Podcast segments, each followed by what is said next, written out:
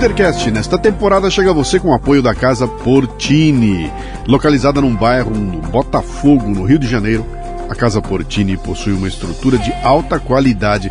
Aliás, Portini sou eu que falo, né? Eles lá eles falam assim, é, é Portini. Casa Portini.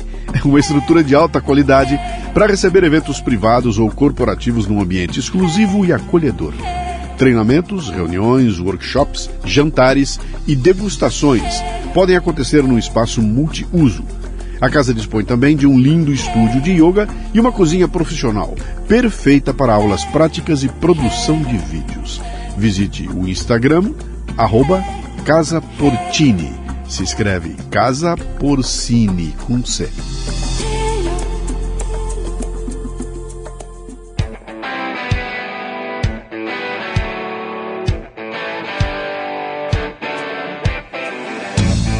Bom dia, boa tarde, boa noite, bem-vindo, bem-vinda a mais um Leadercast, o podcast que trata de liderança e empreendedorismo com gente que faz acontecer. Hoje a convidada é Giovana Mel, comunicadora e jornalista que atuou nos maiores veículos de comunicação do Brasil. Giovana tem se dedicado ao ensino da oratória e a conversa vai de comunicação à política, passando pela visão conservadora e muito mais. Muito bem, mais um Leadercast como sempre, contando como é que essa pessoa chegou até aqui. Esse caso aqui é antigo, aliás, foram tentativas e mais tentativas, mas tem agendas que não batem, né? Hora é a dela, hora é a minha, né? E eu a conheci. Não lembro. Faz tempo, hein, Luciana? Faz tempo. Faz muito Foi antes do Sidney? tempo. Não, foi com o Sidney. Foi com foi o Sidney. com o Sidney. Então eu a conheci. 2016, talvez? 2015, Ah, 2016? Então foi ontem, porque você é muito novinha. Essa perspectiva de tempo, ah, faz tempo, então foi três anos atrás. Não, para mim, faz tempo foi 30 anos. Né? Mas ah, eu a conheci porque eu gravei duas duas entrevistas com o marido dela, né, com o Sidney Oliveira, que é um dos raros participantes duplos que veio duas vezes ao, ao Leadercast, uma baita história para contar. A conheci, não sabia nem o que ela fazia, depois eu fui entender o que ela fazia com o tempo, vi o trabalho dela de, na área de comunicação e tudo mais, e ela andou ah, pegando firme recentemente aí com alguns temas que me são muito caros, sabe, falar em público, essas coisas toda oratória, uma pegada liberal conservadora, juntou o pacote todo, eu falei, pô, Gil, vem falar comigo aqui então. Bem-vinda ao Leadercast. Muito obrigada, Você é um sabe prazer. que a gente começa com aquelas três perguntas fundamentais. Mulher não precisa responder as três, tem uma que você não precisa responder, mas as outras tem que responder e, por favor, não erre, tá? Seu nome, sua idade e o que, que você faz.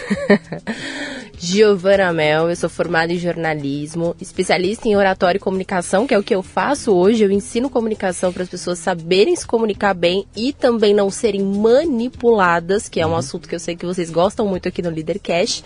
E eu falo sim a minha idade, por que não? Se é você tá, tá na chuva, a gente tem que se molhar. Sim. Tenho 28 anos, completo 29 agora em janeiro. 28 anos, essa idade é, é obscena. Retorno de Saturno, né? É, para quem tem 65, 28 é obsceno, entendeu? É obsceno, mas. Você vai viver até o 100, Vamos lá. Luciano. Não, olha que o Sidney Oliveira está ali nos bastidores ouvindo essa Eu gravação. pretendo passar do 100, sabia? Eu não sei em que condições, Espero. mas eu vou passar do 100, vou passar assim, né?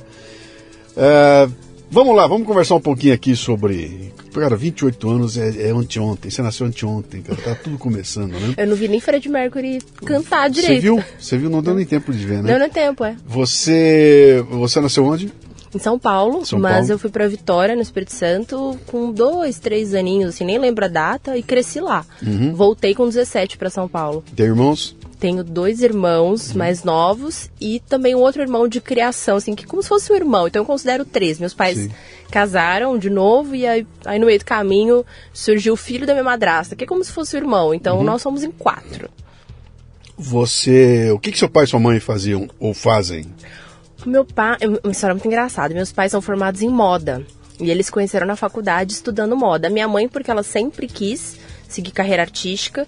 E o meu pai, ele queria fazer uma faculdade para mudar a história dele. Ele veio de uma família muito, muito pobre. Ele vendia picolé com sete anos na praia de Copacabana. Então ele acreditava que fazendo uma faculdade ele iria crescer na vida. Só que quando ele entrou na faculdade de engenharia, ele não tinha base de matemática. E aí falaram para ele, Ricardo, você desenha muito bem e lá tem um monte de mulher. então vai fazer faculdade de moda e que você vai conhecer um monte de mulher, você vai arrumar uma namorada. E aconteceu isso mesmo. Ele conheceu a minha mãe, eles se casaram. A minha mãe, num determinado momento, virou dona de casa para cuidar de três filhos, né? Sim. Não era simples. E o meu pai, não sei por qual motivo, caiu em vendas e foi trabalhar vendendo automóvel. E é o que ele fez a vida inteira. Então eu conheci meu pai já quando eu nasci, ele já era um grande vendedor de carros, depois virou gerente de grandes empresas, de grandes marcas. Uhum. E ele é um exímio vendedor. Você chega em Vitória, no Espírito Santo, você fala Ricardo Giovanni, todo mundo conhece. Ele é o cara. Ele é o cara. você, como é seu apelido quando você era menininha, pequenininha? Olha, tive Gil. vários apelidos. Então, o meu irmão me chamava de Nana quando ele era bebezinho, porque ele não conseguia falar Giovana. Como meu segundo nome, que todo mundo acha que é sobrenome, mas não é, é nome mesmo, sou registrada assim, só eu tenho esse nome. Mel, Giovana, Mel. Hum. Muita gente sempre me chamou de Mel, mas isso em Vitória. Aqui em São Paulo, todo mundo chama de Gi Gil, porque o paulista tem essa mania é, de abreviar Gil, o início. Gil, né? O que que é, então vamos usar Mel, vai. O que que a Mel queria ser quando crescesse, quando era pequenininha lá em Vitória? artista famosa na Globo. Esse sempre foi meu sonho, desde criança. Eu já nasci com ele. Uhum. Eu queria muito, muito mesmo. E, e o, que, e o que, que você fez a respeito para buscar esse, esse sonho? Quando eu era criança, eu tentei o, o, eu fiz o meu primeiro teste das Chiquititas só que eu não fui aprovada, ou eu não lembro direito da história, você teria que perguntar pra minha mãe. Eu não sei se eu não fui aprovada. Na, naquele esquema da mãe pegar você, enfiar num avião ou num ônibus, vir pra São Paulo. Isso, é porque na verdade. Assim, ficar naquela filha gigantesca, com aquele monte de mãe. Isso, exato. Eu morava em Vitória, só que a minha tem parte da família em São Paulo, tanto uhum. que eu nasci aqui. Então eu vinha muito para São Paulo, vira e mexe eu estava em São Paulo. Então, em algum momento, eu não lembro direito, porque eu era muito criança, mas eu tinha uns 5 anos. Em algum momento eu fiz o primeiro teste das Kititas.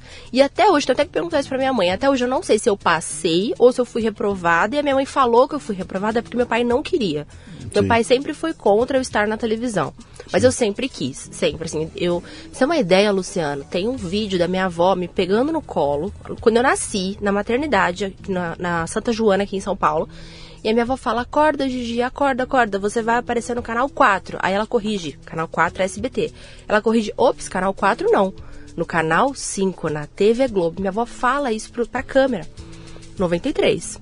Acho que isso foi ficando na minha cabeça, ou não sei, quem acredita em espiritualidade vai falar que eu já vim com essa missão espiritual, sei lá. Isso ficou na minha cabeça e eu cresci acreditando que eu tinha que estar na televisão. Quando eu era criança, o que, que fazia sucesso? Chiquititas. Sim. Era a Fernanda Souza, a Mili lá na televisão. E eu queria isso, queria conhecer. Meu sonho era conhecer a Fernanda Souza. O tempo passou, as coisas foram acontecendo, uma, tive uma vida bem complexa aí com os meus pais, não foi nada fácil, que a gente pode até contar alguns causos aí no meio do caminho. E eu vi que não dava para ser atriz porque eu não tinha recurso financeiro, eu não tinha como seguir com essa carreira. Minha mãe precisaria abrir mão da vida dela ali naquele momento. Eu tinha dois irmãos muito pequenos, a minha irmã era muito doente. Então a vida foi acontecendo e eu falei, bom, vou ter que escolher uma outra coisa para fazer. E aí eu comecei a pensar em outras coisas, pensei em medicina, direito clássico, que a escola já vai colocando a gente na forma, você sabe como que é. Uhum. Mas a vida deu uma volta e aí eu cheguei onde eu cheguei. Uhum. Você, é, é, essa, eu, eu, eu acompanhei um pouco essa questão toda da, dos pais levando os. Aliás, tem uma indústria disso. Tem uma tem, indústria tem que uma vive indústria de pai, de, vive da, da, do sonho dos pais. Sim. Que nem sempre é a criança, né? A maioria das vezes não é a criança. É a mãe Sim. ou o pai que acha que o filho tem que ir para ah. televisão e vai atrás e tem uma indústria toda. Os caras oferecem, ah, vou exibir você, vai ter um evento, leva a criança lá, fica aquelas mães, aquele monte de criança esperando o seu momento que aparece em cena, faz um teste, paga pelo teste. É um, é um negócio meio. E-books é, e mais é books, estranho, né? gravações, é, vídeos. É uma coisa meio estranha isso aí, né? Sim. E de cada 2 milhões que vão lá, dois aparecem na televisão, dão certo, né? Sim. E eu, eu, tinha, eu, tinha, eu tinha uns amigos que, que a filha era assim, a filha ia trabalhar, bonita de montão, estava em novelinhas e tudo mais, e tentou a carreira até os 20 e tantos anos de idade, até que um dia falou, não dá. Aí foi, foi, foi fazer o um negócio dela, que era ser advogada, né? Mas é uma vida bem complicada, especialmente para quem está fora da, do, do, eixo, do eixo Rio-São Paulo. Você estava em Vitória? Estava em Vitória, no Teria que começar por lá, e aí é, é, é, mais complicado ainda, né? Eu tenho uma então, prima que avançou um pouco mais nessa época, porque era, era eu e uma, essa, essa minha outra prima. E a, a, minha mãe, como era de São Paulo, e a minha mãe sempre viveu no meio dos artistas, a minha mãe fez balé, ela foi convidada para ser a primeira bailarina do municipal, só que a minha avó toliu ele no meio do caminho e falou: "Não, você não vai", porque a minha avó não tinha essa, era uma cabeça muito muito dos anos 40, então ela achava que a minha mãe ia ser prostituta se ela Sim. virasse bailarina. Sim. A minha mãe tinha uma visão mais madura da situação e ela sabia que não era fácil e ela tinha muito medo também. Acho que por causa da minha avó, aquela coisa toda. Então a minha, a minha mãe também não deixou eu seguir tanto. Só que a minha tive uma prima que seguiu. Ela fez tudo isso que você falou. Ela fez book, ela gravou vídeo, os pais investiram muito, os pais tinham muito mais dinheiro do que os meus pais. E engraçado, a vida deu tanta volta, hoje ela faz uma coisa completamente diferente Sim. e eu, de certa forma, tô nesse ambiente, na comunicação, passei pela televisão, trabalhei na Globo. Então é muito engraçado, porque também esse caminho, às vezes você faz o caminho tradicional e você não chega lá. Uhum. Agora, se você realmente quer, e eu vejo isso várias pessoas, o Sidney, meu marido, que queria tanto ser escritor e foi diretor de banco. Sim. Então, se você realmente quer, não importa o caminho, você acaba chegando lá, você consegue. É, tem que fixar o norte ali e, e seguir. Você, vai, você pode até fazer um arco, né? A minha vida foi assim, foi, eu fiz um arco, um grande arco, e cheguei no, onde eu queria com 17 anos, né? Cheguei aos 52. Então Exato. tem que ter paciência e tudo Exato. mais. Né? Mas aí você resolveu então que fazer uma. Um, você foi estudar o quê? Você foi fazer o quê? Então, com 7 para 8 anos, eu comecei a vender. Por causa do meu pai e da minha mãe. Eu tinha essa mania de vender, eu queria vender, queria me comunicar. E eu comecei a vender bijuteria de porta em porta e ganhar meu próprio dinheiro. Até porque a gente não tinha nenhuma condição. E eu tava com essa ideia do sonho de ser atriz e estudar teatro. E eu fui vendendo, fui trabalhando, fui ganhando meu dinheirinho. Em algum momento eu foquei nos estudos, porque também eu era uma criança, meus pais pegavam muito meu pé para eu estudar, mas eu não queria estudar, eu queria eu queria mesmo fazer teatro. Com 13 para 14 anos, abri um processo seletivo para fazer uma, um curso de teatro em Vitória, no Espírito Santo, da escola Fafi, que é uma escola estadual e é uma escola muito famosa e muito boa lá no Espírito Santo. Claro que não chega aos pés de uma Cunaíma aqui em São Paulo, Sim. não tem nem comparação. Mas para o Espírito Santo era uma escola muito boa. E meu pai não queria deixar de jeito nenhum e ele ficava no meu pé. Eu perdi alguns processos seletivos, uns dois, três processos seletivos. Abria a cada seis meses, era um negócio super concorrido. Quando eu fiz 15 anos, eu fugi de casa. Eu peguei a minha, uma, uma bolsa, deixei na, na escada de incêndio e saí de madrugada, troquei de roupa na escada de incêndio, peguei a bolsa e saí, fugi, falei, eu vou fazer teatro, meus pais apoiando ou não fui pra fila lá do, da Fafi, fiquei lá no centro da cidade. Quem conhece Espírito Santo sabe, é, no, é uma rua bem comprida, assim. Fiquei lá naquela fila com todo mundo esperando o processo seletivo. Fiz o processo seletivo e fui aprovado em terceiro lugar. Eu falei, e agora? O que, que eu faço com essa bomba? Eu volto para casa e conto pro meu pai, a, a, assumo a responsabilidade e vejo se dá certo. Ou eu vou viver minha vida. Eu tava com minha bolsinha lá, eu falei, bom, eu vou tentar. Eu vou conversar com meu pai, vou voltar para casa, vou conversar com meu pai. Eu tava sumida o dia inteiro. E aí vamos e, ver o que, eles, que ele. E eles te procurando? Me procurando, desesperado. É. Desesperadíssimo. Eu fiz isso umas duas vezes, já três vezes, sim, na, na minha adolescência. Mas sempre com o objetivo de focar naquilo que eu queria. Eu nunca fugi pra ir pra balada, nunca fugi pra encher a cara. Eu sou capricorniana, então eu sou chata, Luciana. Uhum. Eu nunca fui aquela adolescente louca, sabe? Eu tinha dois irmãos mais novos, que eu cuidava deles e tal. Então, nunca, nunca foi uma coisa rebelde, assim. Sempre foi focada no meu objetivo. Eu queria trabalhar com comunicação, eu queria estar na Globo e eu sabia que se eu ficasse esperando fazer 18 anos, esperando passar na faculdade, eu não ia conseguir isso. Por, exatamente por causa dessa indústria, porque eu via as pessoas crescendo na carreira, eu falava, eu tenho que correr atrás, porque eu tô ficando velha. Eu com 15 anos já me sentia velha, uhum. porque eu sabia de toda essa indústria. Voltei para casa e falei, pai, é o seguinte, fui aprovada na Fafi, em terceiro lugar e eu vou fazer teatro, você querendo ou não. Só que a gente vai ter que chegar num acordo. Ou a gente encontra um ponto aqui de equilíbrio e eu fico em casa e sigo a minha vida e vou estudar e faço teatro, ou eu vou sair de casa. Ele falou: tá bom, beleza, faço teatro. Só duas coisas: não reprova e não volta grávida. Ele uhum. falou isso pra mim, virou as costas e foi embora, assim, meio rabugentão, não Sim. aceitando a situação. Nossa, pra mim eu tinha ganhado o mundo, né? Nossa, finalmente meu pai aceitou. E eu vou correr atrás de não reprovar na escola. Sua mãe deu força? A minha mãe, nessa época meus pais já eram separados. Meus Tá. pais separaram quando eu tinha uns 11 para 12 anos, ali no meio do caminho, eles separaram e a gente foi morar com o meu pai. E a minha mãe foi morar em outro estado. E uma- aconteceu uma confusão aí no meio do caminho. Por isso que eu tenho esse outro irmão, esse terceiro irmão, que é filho da minha madrasta. Nessa época, meus pais já tinham casado pela segunda vez. E, e a minha madrasta tem um filho, que é o Guilherme, e ele morava comigo, com os meus pais, com, com meu pai, com o João e com a Luísa. São os meus irmãos mais novos. E no final das contas, eu sei que eu fiquei fazendo teatro na Fafi por mais de um ano. Me formei lá no, no curso de teatro básico. Me formei no curso de teatro e dança, que era uma outra modalidade. E quando começou o profissional, que eram três anos, eu tive que tomar uma decisão. Porque eu estava no ensino médio, numa boa escola lá no Espírito Santo, eu consegui uma bolsa. Eu sempre estudei escola pública a vida inteira, mas consegui uma bolsa no ensino médio no- no- numa escola muito famosa lá de São Paulo, que só estuda filho de deputado, gente muito rica. E essa escola começou a me colocar nessa forma que eu comentei mais cedo. Direito ou medicina? Direito ou medicina? E meu pai queria muito que eu fizesse direito, porque ele falava que eu era muito boa de argumentação. Ele, ele- quando, quando meus irmãos aprontavam, eu defendia meus irmãos. Era eu, meu pai e meus irmãos, depois veio minha madrasta. E ele me chamava de advogado do diabo, que ele falava que os meus irmãos aprontavam e eu tava lá defendendo, e que eles eram os capetas e eu tava lá defendendo os meus irmãos. Então meu pai enfiou na cabeça que eu tinha que fazer direito e eu olhei lá pra, pra inscrição do vestibular e falei, e agora? O que, que eu faço da minha vida? Eu sou boa no teatro, eu sou boa como atriz, eu che- cheguei a ganhar prêmio no estado de São Paulo. Minha, minha primeira apresentação séria foi no, no teatro da UFES para 600 pessoas e eu era atriz principal. Falei, o que, que eu faço agora? Eu faço isso ou eu pego essa bagagem que eu peguei, que eu, que eu tive da escola e faço um vestibular e sigo uma carreira tradicional da faculdade? Porque a gente tem que lembrar que, por mais que não faça muito tempo, 2010 a gente não tinha Instagram.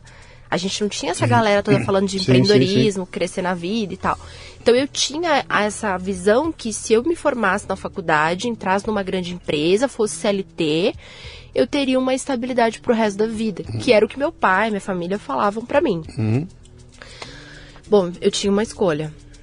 Fazer jornalismo, ou fazer, fazer uma faculdade, direito à medicina, que era o foco, que todo mundo ficava na minha cabeça, ou fazer teatro e seguir por uma vida me- menos estruturada.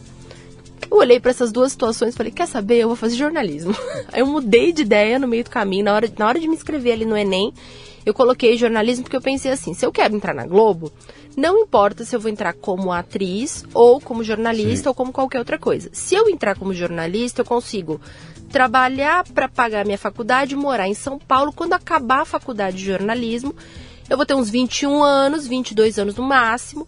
Aí eu faço um Macunaíma, eu faço um Wolf Maia. Então, é- esse era o meu plano. Quando eu contei pro meu pai, ele surtou. Porque ele achava que eu tinha me inscrito para direito, sim. e eu coloquei jornalismo. E eu passei em jornalismo. E eu contei pro meu pai, falei, pai, olha é o seguinte.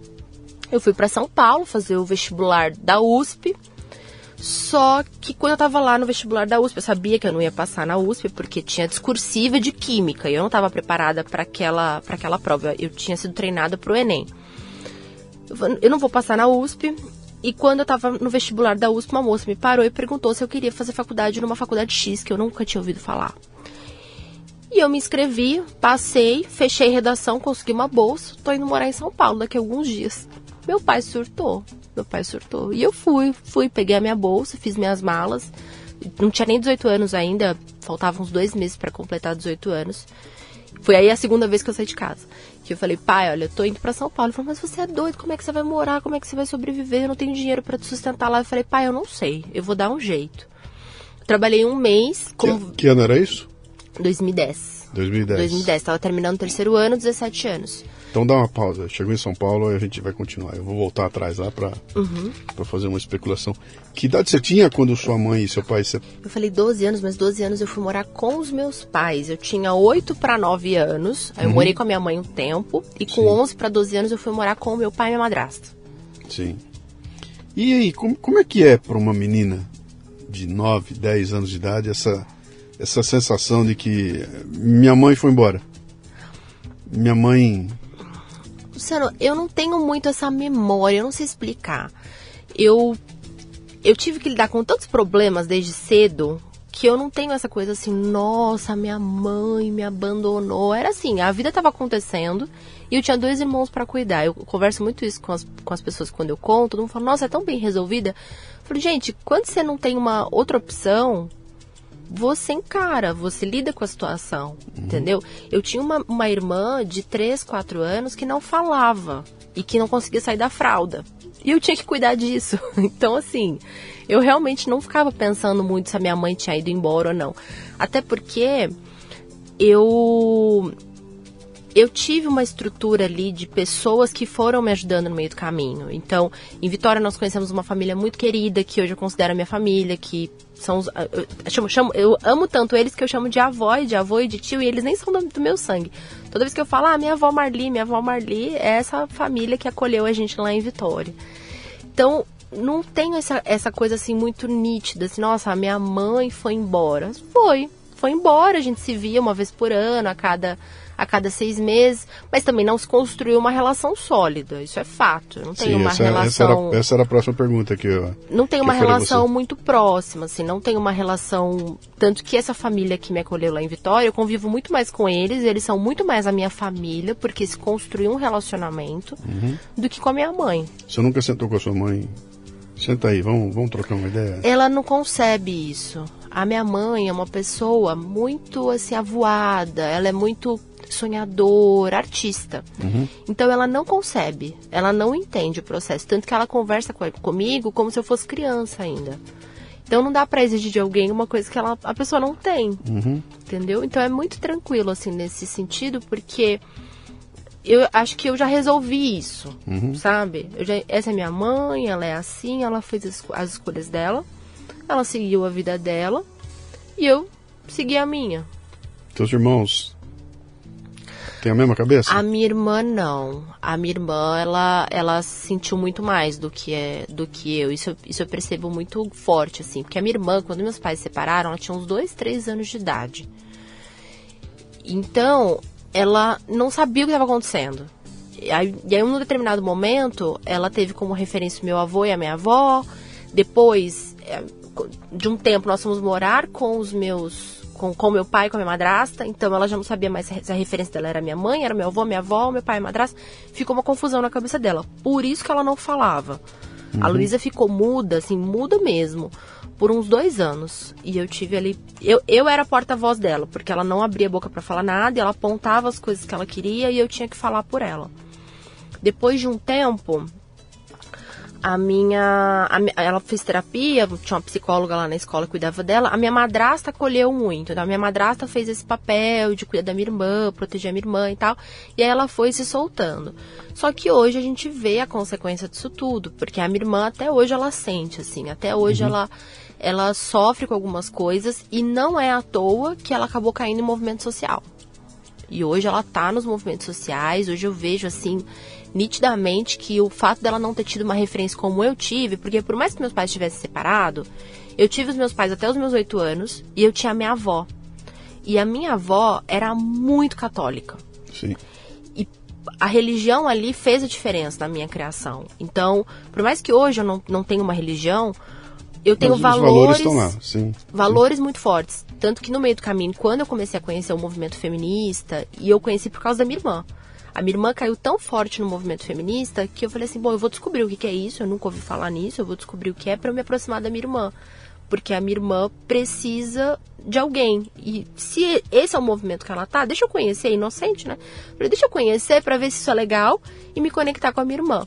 Quando eu comecei a conhecer o feminismo, eu até repetia coisas do feminismo. Teve uma época que eu fiquei achando que o feminismo era um caminho. Até porque, eu, imagina, eu saí de casa com 17 anos, vim para São Paulo. Eu apanhei muito na cabeça, eu levei muita porrada na cabeça. Então eu achava mesmo que o feminismo era uma forma de me proteger e que as mulheres eram oprimidas e que o caminho era o feminismo, o feminismo ia, ia me salvar, ia salvar as mulheres. Só que isso é num primeiro momento, no, na superfície. Quando você começa a aprofundar, e eu via que a minha irmã não estava bem, eu via que a minha irmã estava infeliz, porque um ser humano que xinga o presidente e fala que é contra o presidente por causa da liberação das armas, uhum. só que chega em casa no dia seguinte com uma tatuagem do ombro até o cotovelo. Uhum. que é um, eu não lembro agora se é um coração ou uma flor, acho que é uma flor que ela tem, é uma flor. E dentro dessa flor tá fincada uma faca, uma faca não, uma espada gigantesca. Então você imagina a tatuagem. É uma flor com uma espada fincada no meio. Só que no dia anterior ela tava xingando o presidente porque ele é a favor da liberação das armas. Aí eu falei pra ela, eu falei, olha, você não tá bem? Esse, esse ser humano, esse espírito não tá bem, concorda? Porque alguma coisa não bate. Como é que você é contra a liberação das armas, mas, mas você tatua no seu braço inteiro esse símbolo de uma arma, uma, uma, uma arma branca cortando uma flor é uma, no meio. É uma revolta, né? É uma, é revolta. É revolta. É revolta. É uma revolta. Então, hoje eu vejo que assim, eu não sei se eu fui forte, eu não sei se foi Deus, não sei se foi a minha avó, não sei se foi a religião. Eu não sei o que que fez a Giovana ou não ter opção. Porque eu fui muito mais cobrada que os meus irmãos. Eu era mais velha, então eu assumi a responsabilidade por eles. Eu não sei o que foi que me forjou de fato. Eu sei. Você sabe? Chama boleto. É, boa. É verdade, eu sempre tive boleto para pagar. Chama boleto. Eu boleto nem me lembro. é um remédio fantástico para estudar. Eu nem me lembro qual foi o primeiro, Luciano, Deve mas ter sido aqui em assim, São Paulo, há antes você chega tempo. aqui. Você chega aqui em São Paulo e. Mas antes eu já, eu já fazia meu dinheiro. É. Com 9 anos, meu pai me deu 100 reais. Foi comigo na 25 de março. Comprou um monte de bijuteria e me botou pra fazer bijuteria porque eu gostava. Só que você acha que eu não ia vender? Aham. Capricorniana, fui de porta em porta vendendo, já fazia meu dinheiro ali. E teve situações em que a minha mãe não tinha dinheiro e eu dava dinheiro pra ela. Então, eu nem lembro assim quando foi a primeira vez que eu falei, nossa, comprei alguma coisa minha. Chegou a- Porque eu sempre. Eu, eu tô nessa desde sempre, então eu não lembro o marco. Alguém fala assim, quando virou a chave? Uhum. Quando que você amadureceu? Eu falei, não sei. Acho que desde sempre. Você chega em São Paulo, de olho na Globo? Sim, desde. Tua meta era Globo. Desde, São, desde, desde pequena, quando eu vinha passar férias aqui, Uhum. tinha 12, 13 anos, eu passava ali na marginal, É olhava eu para aquela, pra aquela torre da Globo colorida e eu pensava, falava assim: tem uma cadeira ali me esperando. E eu mentalizava a cadeira e falava assim: tem uma cadeira ali me esperando. Um dia eu vou. Eu não sei como, eu não sei quando, mas um dia eu vou Você foi fazer jornalismo ali. onde aqui? Na Casper? Na Embi Morumbi. Eu Embi tinha Morumbi. vontade de fazer Casper, tem uma história boa com isso também. Eu tinha vontade de fazer Casper, só que meu pai não queria que eu fizesse jornalismo, não queria que eu viesse para São Paulo, lembra? Sim. Então o que, que ele fez? Ele me matriculou na USP e ele achava que ele estava me matriculando para direito, para matriculando não, desculpa, me inscrevendo para direito. Só que eu me inscrevi para jornalismo sem ele saber. E eu vim fazer a prova. Uma semana antes foi a Casper. E eu pedi, eu falei, pai, por favor, deixa eu ir uma semana antes, fazer o vestibular da Casper. Eu juntei o dinheiro, eu tinha o dinheiro para pagar a Casper. E a Casper era no dia 21 de novembro, não me lembro até hoje a data, 21 de novembro de 2010. Enquanto que a USP era 28 de novembro de 2010, domingo seguinte. Meu pai comprou a passagem de avião pro dia 26, Luciano. Ele não queria que eu fizesse o vestibular de jeito nenhum. Então eu ia tentar a Casper, eu queria muito a Casper. Só que meu pai não deixou eu vir para São Paulo. Foi aí que eu estava no, no prédio, alguém parou na porta e falou: Você quer se inscrever pro vestibular dessa faculdade aqui? Tem jornalismo e tem teatro. Eu olhei assim e falei, gente, eu não sei nem onde eu tô. Tá bom, me inscrevi, fiz o vestibular, passei na Embi Morumbi. Tinha acabado de conhecer a faculdade, não sabia se era boa, se era ruim, o que que era, não sabia nada da faculdade. Eu sei que na hora eu fiz o vestibular ali, no dia seguinte. Eu me inscrevi, fui no dia seguinte fazer o vestibular, fiz de manhã cedinho, primeiro horário, seis da manhã. Meu, meu voo saía, sei lá, umas 10. Voltei pra Vitória, três dias depois eu tinha sido aprovada com bolsa. E eu falei pro meu pai, olha pai, Tô tô indo, indo, morar em São vou. Paulo. Tá. Me fala uma coisa aqui agora. O... Deixa eu entender como é que foi esse foco na Globo lá. Você foi estudar jornalismo. Quando você começou as aulas de jornalismo, você viu que era aquilo? Era aquilo? Você, você curtiu? Nem um pouco. Nada. Não, estava um longe do pouco. teatro. Nem um pouco, nem Tá. um pouco. Eu gostava muito das aulas de literatura e gostava muito porque envolvia teatro, então a gente Sim. lia algumas peças de teatro. E eu gostava muito das aulas de telejornalismo, porque eu já cheguei na faculdade indo pro estúdio. Eu tive a sorte, ou não, ou foi Deus, de cair numa, numa faculdade que tinha um estúdio de TV muito bom. Não sei se você conhece lá, se você for lá, você vai ficar doido. Eu, eu sou da, eu sou, eu sou, eu sou da pré-história disso tudo aí. Ah, eu fiz tá. comunicação visual no Mackenzie, numa época em que não existia. O, estúdio de televisão do Mackenzie estava encaixotado no, no- no Ah, subsolo. então. E a gente acho que desencaixotou a primeira câmerazinha lá, então. Tava, eu tô falando de 76, 75, 76. Então nem consegui pegar no Ai, começo, mas eu- escapou da minha mão o estágio na Globo. Olha. Eu, eu, eu optei, eu, eu- a pessoa me ligou, eu ganhei o estágio na Globo e ao mesmo tempo a oportunidade de fazer o projeto Rondon em Irecê na Bahia. Eu não sabia 30 disso. dias em Irecê na Bahia. Sabe o que eu fiz? Fui pra Bahia. Foi pra Bahia. Liguei pra uma amiga minha e falou, ó, tô com estágio na Globo, quer? Pega. Ela foi, eu fui pra Bahia, fui pra fazer Irecê e não fiz Globo, cara. É, escolhas, É, né? Faz e não me arrependo não, tá? Claro, imagino. É tudo e si, né? Eu Uhum. não sei o que teria acontecido, mas acho que a troca foi muito legal, a experiência foi, foi fantástica lá, né? Mas aí, você entra na faculdade, eu quero saber como é que você começa a pegar o, o- puxar o fio da Globo, como é que é o negócio? Uhum. Foi assim. Eu entrei na faculdade e já entrei gravando vídeo. E eu, do jeito que eu sou, eu falava assim, olha, eu tô aqui pra, gas pra gastar tudo que eu tenho pra gastar, eu não tô aqui de brincadeira. Então eu montei um grupo na faculdade de amigos que não queriam estar na frente das câmeras. Então todos os trabalhos da faculdade, sem exceção, eu era a repórter, a apresentadora ou a diretora quando era algum produto, um documentário, por exemplo, que eu não aparecia. Eu sempre estava na frente. E na faculdade eu levava muita bronca do meu reitor e dos meus professores, porque eles queriam que eu testasse outros projetos. Então eles falavam assim: Giovana, você está muito focada em televisão, e se você não passar na Globo, e se você não entrar. Eles, eles ficavam muito preocupados, porque eu, eu deixava claro para todo mundo o que eu estava fazendo ali. Eu falava: vim fazer faculdade de jornalismo, porque eu vou trabalhar na Globo. E os meus professores ficavam muito, muito, muito preocupados, porque eu era muito dedicada. Então, eu era aquela CDF capricorniana, sentava na primeira cadeira. Sim, a primeira cadeira que eu sentei no primeiro dia de aula foi a cadeira que eu sentei todos os dias até o último dia. E eu tirava boas notas, eu ganhei várias, ganhei prêmio, ganhei como é que fala? É, bolsa para Congresso Abrage, que era de jornalismo investigativo. Então, eu, eu espremi a faculdade para tirar todo o suco que tinha ali dentro, até a última gota. E quando chegou no, no terceiro semestre, não, desculpa, no terceiro ano, no sétimo semestre, eu já tinha feito de um tudo naquela faculdade que envolvia audiovisual Sim. revista, jornal. Sabe o que eu fazia? Tinha um grupo de pessoas que trabalhava comigo, que estava fechado comigo do começo até o fim. Eu botava eles para fazer aquilo e eu ficava com o audiovisual e a gente trocava os nomes nos trabalhos. Porque eu não queria perder tempo com revista, jornal, com nada. Rádio eu fiz muito também. Gravei vários, vários programas de rádio. Eu, eu queria tudo que fosse audiovisual. Quando chegou num determinado momento lá da faculdade, eu fa- fazia dois anos que eu estava trabalhando numa assessoria de imprensa e essa assessoria de imprensa era da Patrícia Limeira, que é uma grande assessora de imprensa que trabalha com médicos e na área da saúde, ela é bem conhecida. E o marido dela era editor-chefe do jornal Hoje. Só que olha que engraçado, nesses dois anos de assessoria de imprensa, eu trabalhava com a Patrícia como estagiária. Na assessoria, fui funcionária 01, ajudei ela a montar uma equipe, ela contratou mais cinco funcionários, nós crescemos juntos, ela alugou um escritório, montou um escritório, e ela queria que eu fosse sócia dela. Eu tinha 20 anos. Ela ia voltar, tinha, eles tinham planos de voltar para o Rio, o Paulo estava para se aposentar na Globo, 30 anos de Globo, e eles queriam que eu fosse sócia da empresa. E eu falei, olha, não vai rolar, porque eu quero entrar na Globo. Uma proposta com muito dinheiro no meu colo, e eu falei, Sim. não vai rolar, porque eu tinha esse foco e nada me dispersava disso. Num determinado momento, eu conheci quem? Senhor Sidney Oliveira. Meu atual marido lindo, maravilhoso, que eu amo, que está aqui nos ouvindo ali dos bastidores. Eu conheci o Sidney.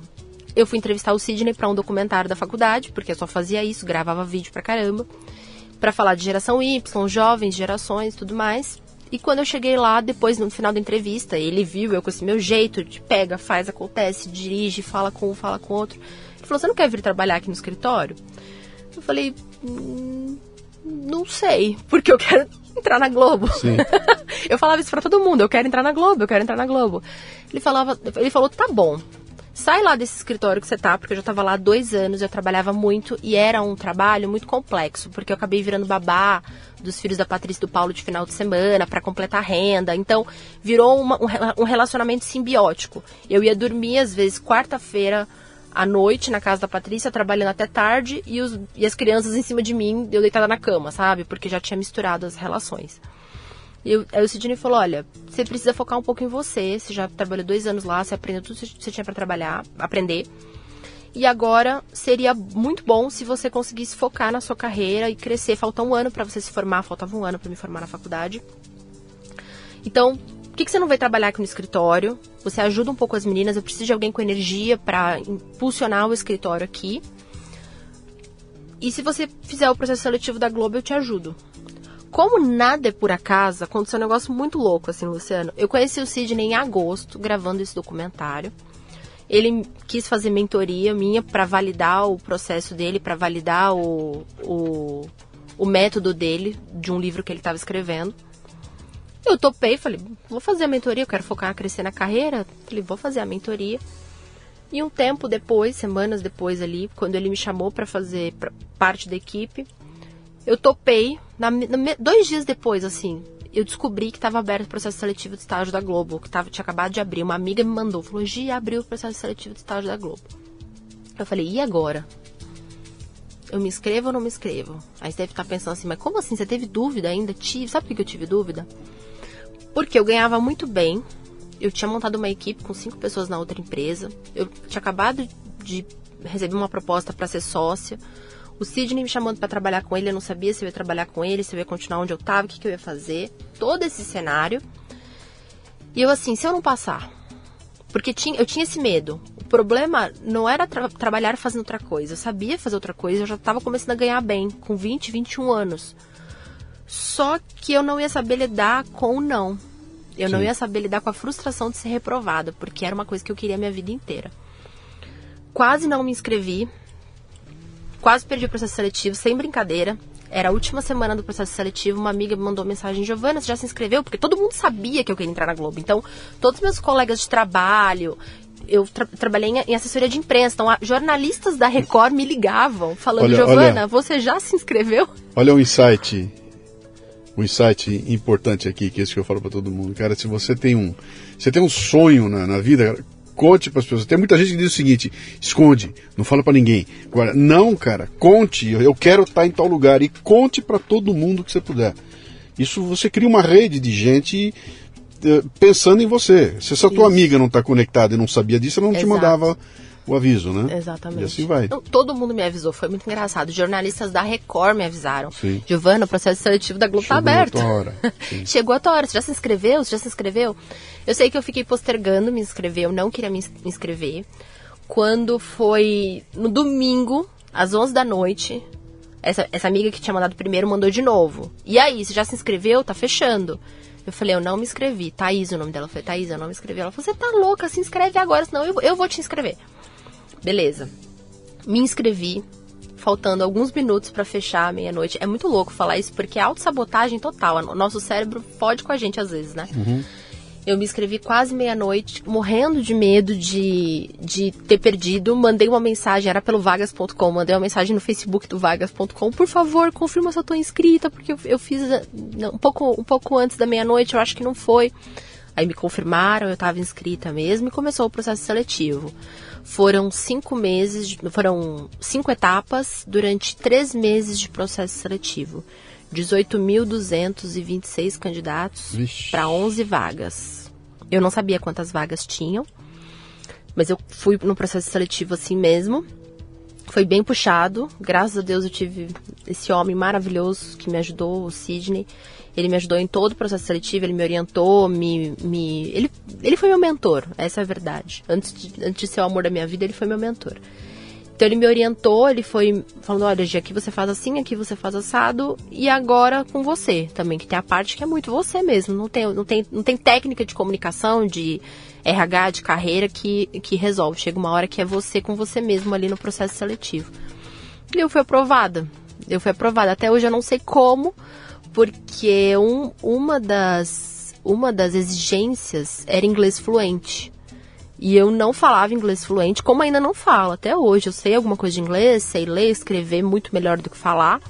Só que eu passei, porque eu acredito que eu mostrei alguma coisa ali, é, essa minha vídeo, garra, que essa... no vídeo, o pessoal olha, vê, vê a luz e fala, pô... Algum, é alguma é. coisa que eu mostrei ali que foi diferente dos demais. Até, até engraçado, Luciano todos os jovens que se apresentaram, você falou do vídeo agora? Todo mundo que foi se apresentar, tinha um minuto que você tinha que contar a sua história lá no processo seletivo. Todo mundo fez vídeo, todo mundo fez PowerPoint. Teve uma menina que gravou a tela do Facebook, contou a história dela com a timeline do Facebook. Assim, foi tudo muito criativo e tecnológico.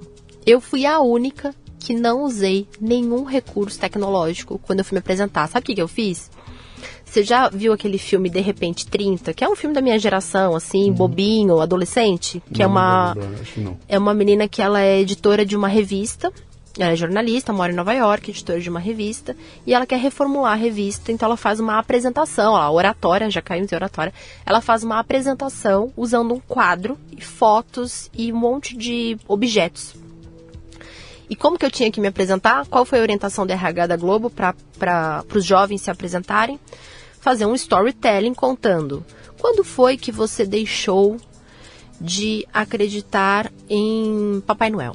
Quando foi que você descobriu que as princesas não eram as princesas da Disney, uhum. que as princesas não existiam? Quando foi que você descobriu que heróis não existiam? Quando foi que você descobriu que dinheiro não é o dinheiro do banco imobiliário? O que, que eu fiz? Falei, vou contar essa história contando a minha história e tudo isso que eu acabei de, de falar aqui no podcast, tudo que eu, que eu passei para chegar até aqui. Então eu coloquei uma foto da minha avó e contei essa história da minha avó de quando eu era criança, que a minha avó falou que eu ia trabalhar na Globo. Coloquei quanto, uma. Quanto tempo você tinha de apresentação? Dois minutos. Dois minutos? Dois minutos. Eu tinha dois minutos. Claro que eu passei do, do limite. Cara, isso aqui é pitch, Com certeza. Hein? Isso aqui é pitch. E aí eu montei todo. E assim, eu fiz um quadro, coloquei, peguei dinheiro de verdade, colei no quadro. E em cima é que eu, infelizmente, na época eu não tinha um celular bom para fazer uma foto. Então eu tenho que reproduzir esse quadro um dia. Mas em cima eu coloquei uma nuvem gigantesca, branca, e escrevi Giovanna Mel, de vermelho, para uhum. eles fixarem o meu nome.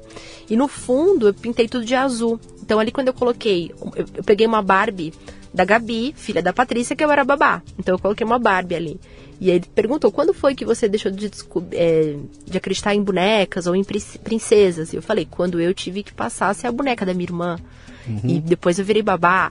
Então eu fui contando toda essa trajetória que eu contei aqui. E a primeira pergunta da, da, era uma jornalista, não vou lembrar o nome dela agora, mas era uma, uma jornalista da Globo News. Ela era di, diretora na Globo News. A primeira pergunta dela para mim foi: quando que você relaxa? Quando que você descansa? Eu falei, eu não sei, são 20 anos trabalhando para estar tá aqui, talvez eu vá relaxar depois que eu entrar. Me contrata que eu relaxo, eu falei uhum. para ela. Quantas pessoas estavam... Esses, esses, diretores fazem esse processo, não falam com 18 mil, evidentemente. Já, não, a peneira já, já, já deixou no caminho um monte de gente, né? Você sabe quantos foram? Nessa reta quantos? final? Nessa reta final eu não sei, eu sei assim esse, essa apresentação eu fiz com 60, 60 estagiários, né? 60 jovens pleiteando a vaga de estágio numa sala. Só que de, desses 60 só eu passei. Então provavelmente foram várias salas de 60, porque para 11 vagas e não tinha ninguém do estágio no Cara, meu processo é um seletivo. Brutal, 60, dois minutos cada um, dá duas horas, mais entra e sai da sala, dá mais dois minutos, já deu quatro horas de, de, quer dizer, essa diretora está sentada lá durante o dia inteiro. Começou às 11 foi pra... até às 7 da noite. Cacetada. E a pressão psicológica, porque eles fazem isso Isso pra... é pegar estagiário. É. Pra pegar é, um estagiário. É. A pressão psicológica do processo seletivo é muito ruim. Tanto que eu saí de lá chorando, chorando, arrasada, achando que eu não tinha sido aprovada. Uhum. Porque eu estava conversando, imagina, com pessoas que tinham feito intercâmbio, que falavam cinco línguas, que, tá falando, segunda, terceira formação. Você está me lembrando lá como é que é o, o, esses programas de televisão dos cantores, da é, molecada que a vai mesma cantar? Coisa, é. Todo mundo sentado, conversando com o outro. Aí entra, a tem um minuto, coisa. sobe lá e canta uma música lá e seja destruído, ou, e o cara vê o sonho da vida dele ali. A mesma coisa. Desaparecer. É, isso, é, isso, é, isso, é, isso é ruim. Isso muito, é ruim. É muito. Ruim. É massacrante. Tanto que eu fui para casa chorar, chorei a madrugada inteira, vendo filme, comendo sorvete, uhum. bem filme americano. E no dia seguinte me ligaram falando que mais uma etapa, tinha sido aprovada, porém tinha mais uma etapa. Foram, foram cinco etapas. E assim, cinco etapas sendo que já tinha passado por uma peneira da inscrição. Então, na verdade, foram seis etapas. Sim. Mas foram loucura. cinco etapas presenciais. Bom, um belo. E aí? Depois da quinta etapa, Alguém te liga e fala, Giovana, Você passou. Foi assim, depois da quinta etapa, Tá- eu, tá na- mãe, na eu, eu liguei, eu liguei pra lá e foi numa sexta-feira antes do Natal. Então eu tava desesperada porque eu sabia que segunda-feira era, era Natal.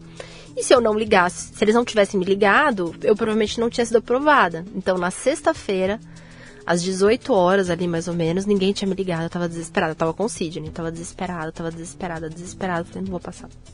Eu não fui aprovada, eu não vou passar, eu não vou passar, eu não vou passar. Aí o Sidney falou, Giovana, liga.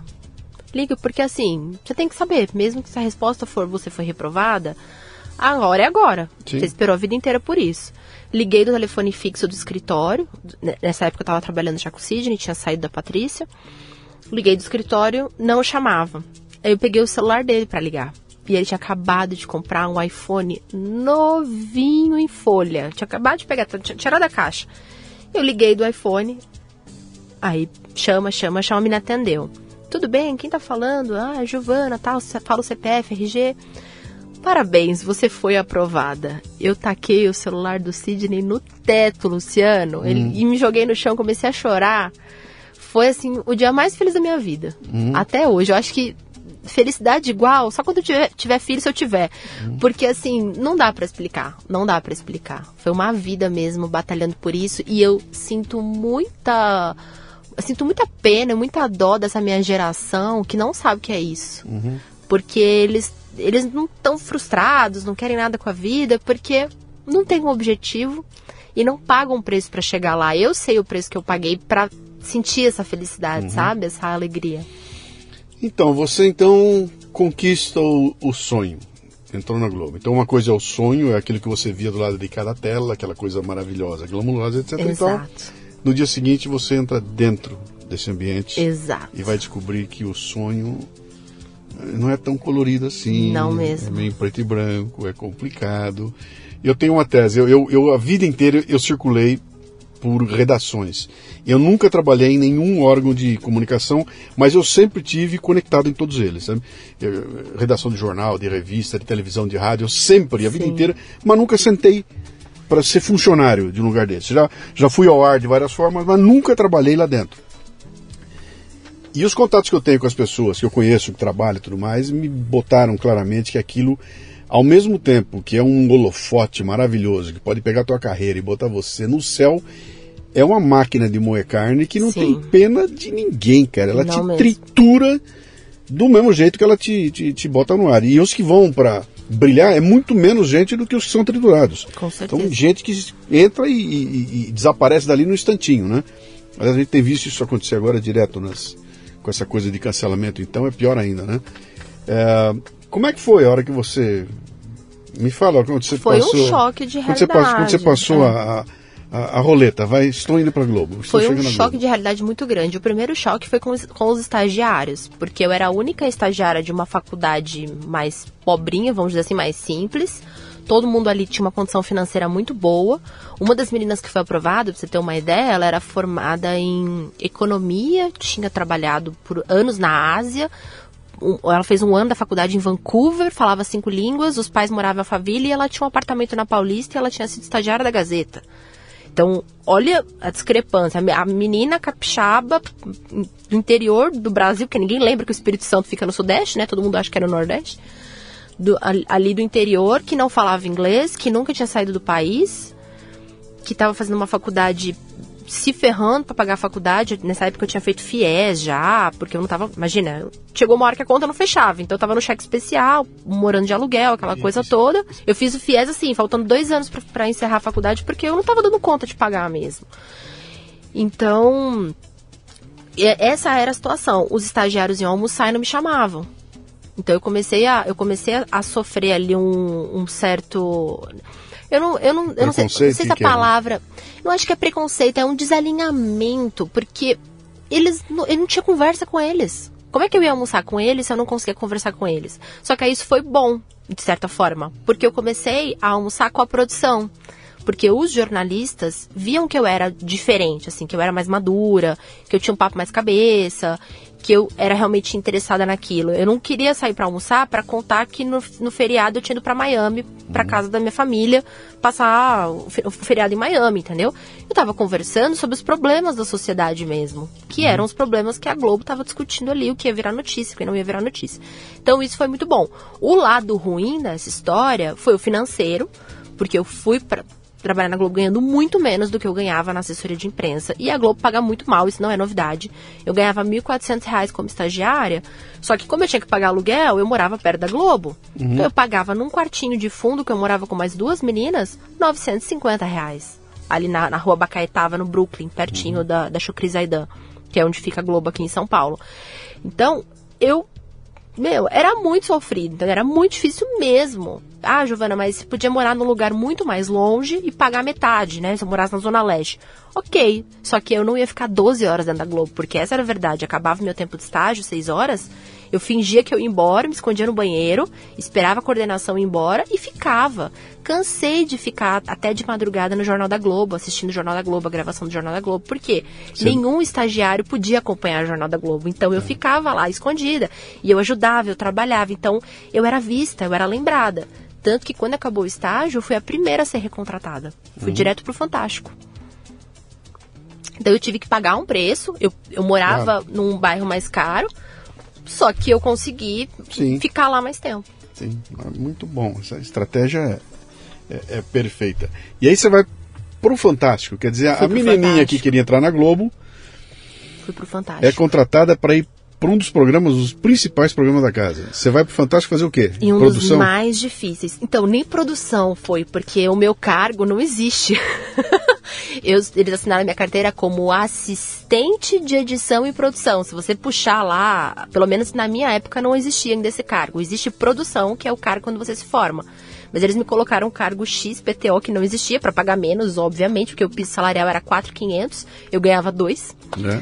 2 mil reais. E eu fui para ser assistente da editora do Medida Certa e dos programas especiais ali do Fantástico. Tem um quadro, tem o Fantástico, Sim. e o Fantástico é dividido em três áreas. O Fantástico, Fantástico semanalmente, é, é conteúdo semanal. Tem o Fantástico Investigação, que é, é, pega aqueles casos bem cabeludos, Suzane von Richthofen e tal. E tem os especiais, esses especiais fazem Drauzio Varela, Medida Certa, Bem Sertanejo, aqueles programas de moda do Fantástico e tal. Eu fui para esse núcleo. Uhum. E, assim, pensa que o Fantástico é o programa e é o, o grupo mais importante da casa, porque é o que mais tem audiência, são os melhores profissionais, é o que paga melhor, é o que mais tem verba para fazer superproduções. Dentro do Fantástico tem um núcleo de superproduções. Então, eu fui pro lugar mais difícil da Globo, que mais exigia, que assim, nossa, cansei de vir à noite lá, trabalhando, entrava uma da tarde, embora uma da manhã, gravava de madrugada, fazia especial, correria. Quando eu fiz a medida certa, e eu era assistente de edição barra produção, então eu tinha que desde decupar, para quem não sabe o que é decupar, são várias televisões que ficam numa sala, você tem que assistir aquela cena por vários ângulos, várias câmeras e escrever detalhadamente o que acontece na cena, o que a pessoa fala, como ela se movimenta, qual é o sentimento dela, qual é a expressão facial e detalhar isso. Por isso que quando tem aqueles especiais de final de ano, a Globo faz assim: na novela tal tiveram tantos mil beijos.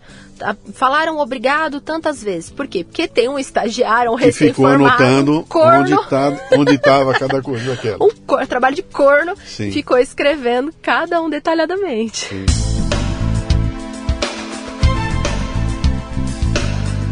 Muito bem, você está no Leadercast.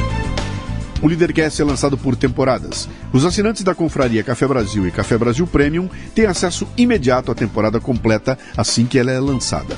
Os não assinantes receberão os programas gratuitamente um por semana. Para assinar, acesse mundocafebrasil.com e conheça nosso ecossistema no Café Brasil Premium, através do site ou pelos aplicativos para iOS e Android, você pratica uma espécie de MLA, Master Life Administration, recebendo conteúdo pertinente de aplicação prática e imediata, que agrega valor ao seu tempo de vida. São videocasts, sumários de livros, podcasts, e-books, eventos presenciais e a participação em uma comunidade nutritiva, onde você faz um networking com gente como você, interessada em crescer. Sabe o que me chamou a atenção? Ó, minhas experiências na Globo. Eu tive lá algumas vezes, gravei várias participações em vários lugares lá, e ali o que, o que me chamou sempre a atenção primeiro foi a, a, eu não sei se, se, minha experiência na Globo é muito mais no Rio do que aqui em São Paulo, né? Uhum. E todo mundo muito educado, todo mundo te recebendo muito bem, qualquer pessoa, bom dia, boa tarde, assim, é até excessivo, né? Sim. Mas eu não sei se é coisa de carioca ou é coisa da, da, da Rede Globo. Mas o que me chamou a atenção foi aquela coisa, é, tudo é excessivo, né? Sim. Não é uma mesa de edição, são mil mesas de edição. Exato. Não tem um cara na iluminação, tem oito caras na iluminação. Não é um microfone, são 12 microfones. Então, é tudo excessivo. Isso é custo, isso é dinheiro Sim. que não acaba mais, né? Sim. E a minha experiência lá é numa época em que, da mesma forma como isso tinha um custo muito alto, também entrava muita grana. Então, um lugar onde passa dinheiro desse jeito, cara, nego com rei na barriga é o que mais Total. tem, né? Só tem cacique, os caras que são os bons do pedaço. Mas como eu não trabalhei com relação de, de subordinação com ninguém, eu nunca não senti nenhum tipo de pressão. Mas foi a minha impressão olhando de fora. Eu falei, meu, deve ser um terror isso aqui, cara. Essa é a cultura. Hã? Essa é a cultura da empresa. A cultura da empresa é você está na TV Globo. Você sabe com quem você está, está falando? Eu sou jornalista da Globo. E onde você chega, você é bem visto, você é bem quisto, as pessoas querem estar perto de você. Então, assim, você vai gravar, vou dar um exemplo: carnaval. Carnaval eu tinha que entrevistar algumas pessoas ali na escola, na- no aquecimento das escolas de samba, pra virar reportagem na Globo no dia seguinte. Quando você chega com o colete da Globo, tudo para. Tudo para, tudo se abre. A CNN, a CNN que é da Globo, a CNN, a Record, o SBT, qualquer empresa que não seja de fato a TV Globo, não é o G1, eu não tô falando do G1 e Sim. não tô falando da CNN, da Rádio Globo.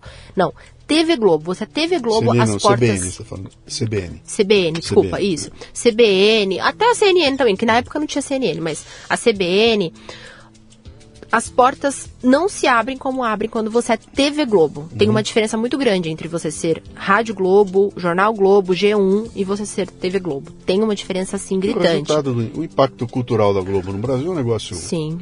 E também a Fabuloso, né? exposição, então todo mundo quer aparecer na Globo. Não é a mesma coisa, até hoje, não é a mesma tem coisa. um- a, a Globo é um case de branding psicológico, como eu não sei se tem coisa igual no mundo. Não, Não, não tem. deve ter. Não, deve tem. ter lugar Tanto nenhum. que se a Globo acabar, não é a marca, é uma ideia. Pois é. uma ideia, é a Não, manipulação isso, mesmo. Isso que você está falando é uma coisa importante, porque essa situação que você conta hoje está muito diferente. Hoje, se bobear, Muito, você falar, muito. aparece colete, os caras estão tampando o microfone. Então, mas aí que tá, depende, porque quando eu entrei lá, já era assim. Quando eu entrei na. Eu já Que- que levei. era? 2014. Ah, porque eu já levei pancada Então, na rua começou por, em por causa do 2013, a coisa começou a mudar em 2013. Isso, que as Tá. manifestações que eu fui ainda, Sim. porque eu era esquerdista pra cacete, né? É Sim. importante dizer isso. Hoje, por mais que as minhas ideias sejam mais liberais conservadoras, quando eu entrei na Globo, eu era muito esquerdista. A minha redação pra entrar na Globo era falando sobre os 20 centavos, a manifestação Sim. dos 20 centavos. E eu super a favor da manifestação, os ônibus, não sei o quê. Então, é, é isso que eu quero- dizer. A Globo, ela é uma ideia. E por mais que você estar com o microfone da Globo seja mal visto por algumas pessoas, ou pela grande maioria do dos brasileiros hoje, em Ainda é a 2014, ainda é a Globo. E em 2014 ainda tinha um peso. Vou dar um exemplo. Famosos, artistas. Eles só querem aparecer na Globo. E não importa. Eles, por mais conservadores que eles sejam.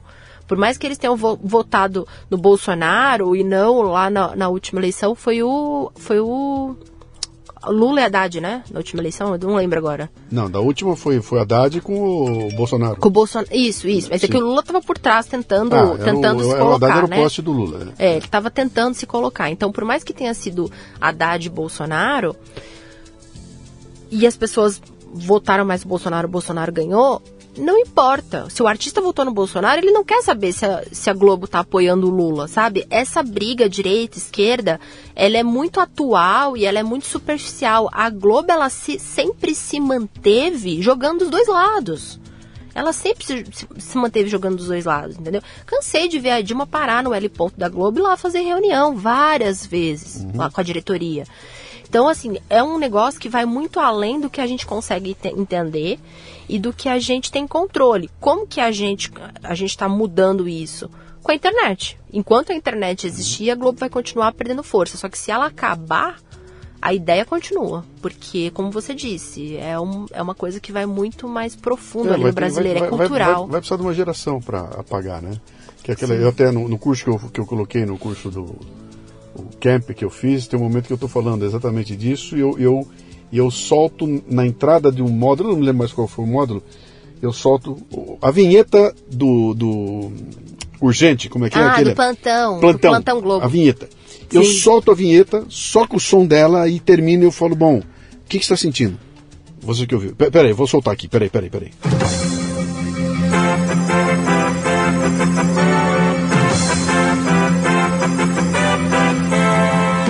Pronto. O que, que você está sentindo? É, todo mundo responde, cara, me deu frio na barriga Pânico. a hora que eu ouvi esse, esse, esse.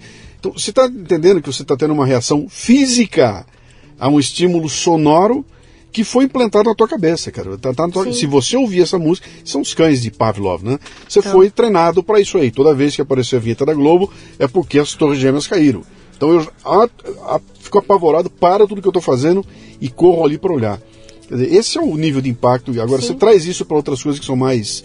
Uh, uh, não são tão evidentes assim, sabe? Que entram Sutis, pro bar do pano, é. coisa, tem aquela sutileza toda. Então, você muda a cultura do país usando uma, uma ferramenta como a Globo, né? E, e, o que aconteceu com o surgimento de redes sociais e tudo mais é que, de repente, a, a versão única passou Perfeito. a ter contrapontos. Mas aí, você lá dentro, quando é que você sentiu que era, que era um moedor de carne? Nas primeiras semanas, tanto que eu lembro que eu liguei para o Sidney e falei assim, o que, que eu estou fazendo aqui? Como eu saí dessa situação de uma situação muito melhor financeiramente cair lá na Globo com uma dificuldade financeira maior do que eu tava, não que antes era, nossa, era rica, nada disso. Só que eu ganhava mais, eu era assessora de imprensa, liderava uma equipe, Sim. então eu senti no bolso. Beleza. Isso pesou. O que pesou muito também foi estar numa empresa com 2 mil funcionários, um crachá ali que muita gente não me conhecia, estagiária, então num cargo muito abaixo, e não ser importante. Essa é a verdade. Eu tenho um espírito de liderança, eu gosto de estar em destaque, eu gosto de estar na frente. E eu entrei como estagiária assim: você é a última bolacha do pacote quando você é aprovado. É um choque, é um contraste muito grande. Uhum. E ainda por cima, com uma empresa que já estava falindo, que já estava mal das pernas, e com os funcionários brigando por cargo com medo de ser mandado embora. Eu entrei no ano de Copa e já sabiam que depois da Copa iam ter cortes. E teve mesmo. Então é uma disputa, é um querendo puxar o tapete do outro. E é muito engraçado que hoje eu trabalho com oratória, com comunicação, e lá no meu perfil do Instagram eu faço muitas análises. E eu lembro dessas análises sendo feitas dentro da Globo. Só que não era uma análise assim para te impulsionar, para te levantar, era sempre um falando mal do outro, pelas costas. Uhum. Então, como você falou, o rei na barriga. Isso é muito comum. E se você não entende isso, e se você não joga esse jogo, se você, se você, se você tenta lutar contra isso, Sim. você é engolido. Sim você não fica ali. Qualquer lugar, assim, qualquer sistema. Exato. Inclusive o político. Exato. Você entra naquela de vou quebrar tudo e você vai, vão te derrubar. Exato. Você vai cair vai cair rapidamente, né? Bom, houve um momento em que. Quanto tempo você ficou na Globo? quase três anos. que, período, que período foi? 2014, 2015 e 2016. Então você pegou. Você pegou uma eleição e um impeachment. Peguei uma eleição, peguei um impeachment e peguei Copa e pegou uma Copa. É, três e momentos é. Foi bem, é. bem interessante. E, e, uma Olimpíada, e uma Olimpíada. Não, a Olimpíada Sim. já tinha saído. A Olimpíada estava no UOL. Tá. Eu estava no UOL. Quando é que houve um momento em que você chegou em casa e olhou no espelho e falou: Puta, o que, que eu tô fazendo naquele lugar? Vou cair fora. Ou você saiu, saíram com você? Ou que, como é que terminou o teu, teu, teu namoro com a Globo? Foi um processo. Eu Teve uma situação, que eu até contei também já em outro programa, que foi muito chocante para mim. No processo seletivo de estágio, uma das dire diretoras lá, uma das editoras, virou pra gente e perguntou assim: Quantas vezes vocês acham que nós conseguimos abrir um jornal com factual? O que significa isso? Você abre com factual, você dá esse pânico que a gente acabou de comentar nas pessoas, ativa a amígdala, que é o nosso detector de perigo, que está ali no cérebro falando, é corre ou foge, né? É luta ou foge Quantas vezes vocês acham que a gente consegue abrir com essa, com esse factual para prender a atenção da audiência, para manter a audiência do jornal? Aí todo mundo respondeu 50%, 80%, 90%. Ela falou 20%. O que significa isso? Que 80% dos jornais nós temos que batalhar, lutar para abrir com impacto e prender a atenção das pessoas.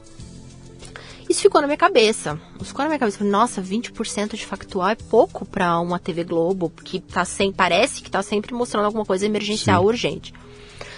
Beleza. Corta um ano depois, eu estava lá na produção, trabalhando num jornal. Eu vi a diretora de jornalismo correr pela redação sem salto, empolgadíssima, porque nós tínhamos um factual para abrir o jornal hoje. Qual que era esse factual?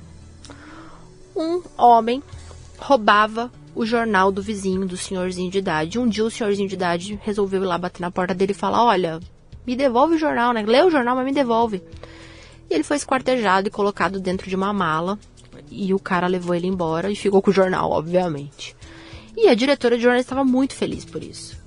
E assim, não feliz pelo esquartejamento, pelo crime em si, mas feliz porque fazia semanas que não tinha um factual para abrir o jornal e ela estava muito feliz porque a audiência ia subir e eles estavam precisando de verba, enfim. Porque a verba dos anunciantes está diretamente ligada ao, ao audiência do jornal. Quando eu vi aquilo, Luciana, eu falei, para o mundo que eu quero descer. O que que eu estou fazendo aqui? Assim, eu lembro que isso foi um marco. Uhum. Isso foi um marco muito forte. Mas eu já vinha me arrastando, eu já vinha muito infeliz na Globo desde o começo, assim. Eu não... Sim, eu quero, eu quero o seu dinheiro, eu quero sua atenção e não tenho nenhum compromisso moral com essa troca. Exatamente. Eu faço o que Melhor eu definição. quiser, eu faço o que eu quiser. Exatamente. Para ter, vendo até a mãe. É, e, e aí isso é complicado porque quando a empresa aceita isso, né? Ela passa a endossar esse comportamento. Todo mundo está olhando aquilo. Fala, cara, então, ah, eu fui uma velhinha esquartejado. Bom, o próximo vai ser uma criança esquartejada. É. E depois vai ser uma família esquartejada. E assim vai, né? Exato. E aí chega nesse ponto que você olha para aquilo e fala, cara, não tem ninguém. Aliás, é, né? Vamos agora, estamos agora no, no enterro. Lá está a viúva. Dá um zoom na viúva. Bota o pianinho no fundo. E o zoom é. vem bem devagarinho na viúva e o pianinho tocando e o pessoal torcendo, vai lágrima, sai lágrima, sai lágrima. E, cara, isso é uma manipulação é. emocional do Exato. mais baixo nível, né? E, e, pior que funciona. Funciona. Funciona, porque as pessoas caem nessa, nessa armadilha de montão, né? Muito. E agora, agora a, nova, a nova modalidade de manipulação são os jornalistas chorarem, você já viu? O, o Trali chorou porque saiu do jornal local e foi pro, é. pro jornal de rede.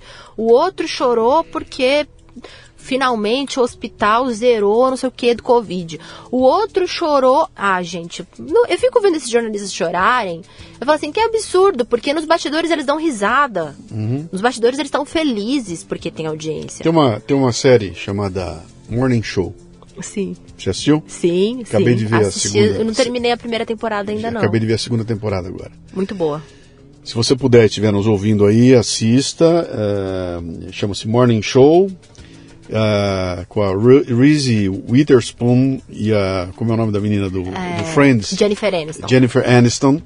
É a série mais cara já feita na história. É a Eu mais cara de todas, por causa do tamanho do cachê da, da, da, dos artistas lá, né? Ah. É caríssima aquela série. E ela conta uma história de um programa de televisão e é bastidores. E é, aquilo é uma Sim. aula, né? Maravilhoso. E tem momentos lá que. Tá, teve um momento ali que eu marquei muito Vou até dar um spoiler para você aí. Na segunda temporada que a, tem as duas âncoras, né? No caso eram duas âncoras diferentes, mas era a Jennifer, não, era a Reese com a, com a outra mulher que estava lá. Elas estão fazendo uma brincadeira, estão experimentando uma comida e não sei o quê. E aí começa uma a tirar sarro na outra e você olha aquela coisa, pô, que legal, né? Elas estão inventando tudo, aí a câmera vira e está no teleprompter. Pi... Tudo que elas estão falando está escrito no teleprompter. Exato. E aquilo que você pensa que é, pô, o cara é, foi uma inicia... Não foi nada, cara. O cara tá lendo o script que tá lá e tá interpretando, porque são atores interpretando aquilo ali, né? E o potencial que isso tem de criar narrativas e mexer na cabeça da gente, nós estamos assistindo agora. Né? Esse lance todo que passou agora de. Vamos pegar 2018 para cá, que achei a, a bomba história em 2018. Quando o Bolsonaro ganha a eleição, e aí máscaras começam a cair porque os caras assumem lado Total. direto. Total. E aí chega a pandemia. E aí o bicho vira de ponta cabeça, né? Porque a pandemia, quando ela surge, ela surge e ela surge associada ao Bolsonaro, não como culpa dele, mas Sim. tudo aquilo que ele dizia que podia vir a. Então, cara, a lógica desaparece e passa a ser a lógica do ódio. E aí começa-se narrativas, narrativa, narrativa, e você muda a história de uma nação. Pô, eu tenho cases aí históricos de. Tem, tem um case que eu tenho, eu botei no curso também, uma história na época da AIDS, um problema seríssimo num país da África que tinha um problema seríssimo com a AIDS, e os caras reduzem a AIDS no país com um programa de rádio. Olha. Com um programa de rádio. Um programa de rádio que eles criam, botam o motorista de caminhão, sacana, que sacaneia a mulher e não sei o quê, e a história desse programa eh, domina o país inteirinho e os caras levam todo mundo a tomar cuidados que não tomavam por causa de um programa de, de, de rádio, né? Agora leva isso para uma rede como a Globo, que domina 80% do país, Sim. Então. Não, tem vários estudos que mostram isso, que quando a Globo colocou meninas adolescentes ali na malhação transando cedo, aumentou o número de gravidez na adolescência. Depois ela veio e colocou aquela novela Nossa Senhora do Destino e conta a história de uma mulher que sofreu por, por, porque tem, engravidou muito cedo, teve filho muito cedo, depois ela colheu mulheres grávidas, pronto, diminuiu o índice de gravidez na adolescência. Tem estudos na USP, em tudo quanto é canto. Isso é muito fácil de mensurar porque você vê os índices, você vê a história acontecendo e você vê a consequência daquilo. Uhum. O feminismo hoje, essa lacração toda, eu brinco que eu, fui, eu fiz a primeira reportagem feminista na Globo, porque quando terminou o meu, o meu TCC lá, na, lá no estágio, a gente fez uma reportagem, eu e mais duas jovens, sobre o Chega de Fio Fio, que era um movimento Sim. social para parar o fio-fio na rua aquilo ali não estava na Globo. A Globo jamais faria uma reportagem sobre aquilo. Só quando os estagiários trouxeram e montaram a reportagem, a Globo olhou e falou: Nossa, interessante, tá nas redes sociais, tá todo mundo falando. Uhum. Vamos falar também. Outro dia eu, alguém me mandou, porque eu não ligo mais televisão, nem tenho mais televisão em casa. Outro dia alguém me mandou, olha, a Globo falando sobre mansplain, main interrupt, main não sei o quê, que, que é a nova língua ali do feminismo, querendo criar, é, enfiar na cabeça das pessoas comportamentos por meio Sim. de novas palavras. Eu falei, gente, a Globo tá fazendo uma reportagem sobre isso. Olha só o mal que eu fiz. Eu era feminista, hoje eu não é, sou mais. Eu, eu, faz parte. Por que ela não fez isso antes? Porque os trapalhões faziam fio-fio. É. E eles faziam. É como é que ela ia botar? É mas verdade. Ela, ela, Mas a, você sabe que a Globo é tida como conservadora no meio do jornalístico, né? Você deve saber disso. Mas para os jornalistas pois que é. são realmente de esquerda, comunistas declarados uhum. e que me deram aula na faculdade, uhum. a Globo é conservadora. É, é o PCO considera o PT centro-esquerda. É, exato. Então, depende da é, perspectiva. depende de onde você está lá, né? Vamos chegar no teu ponto onde você está hoje, então. Então, aí, em algum momento você você resolveu se dedicar a trabalhar a questão de oratória, falar Sim. em público, etc e tal. Define oratória pra gente aqui.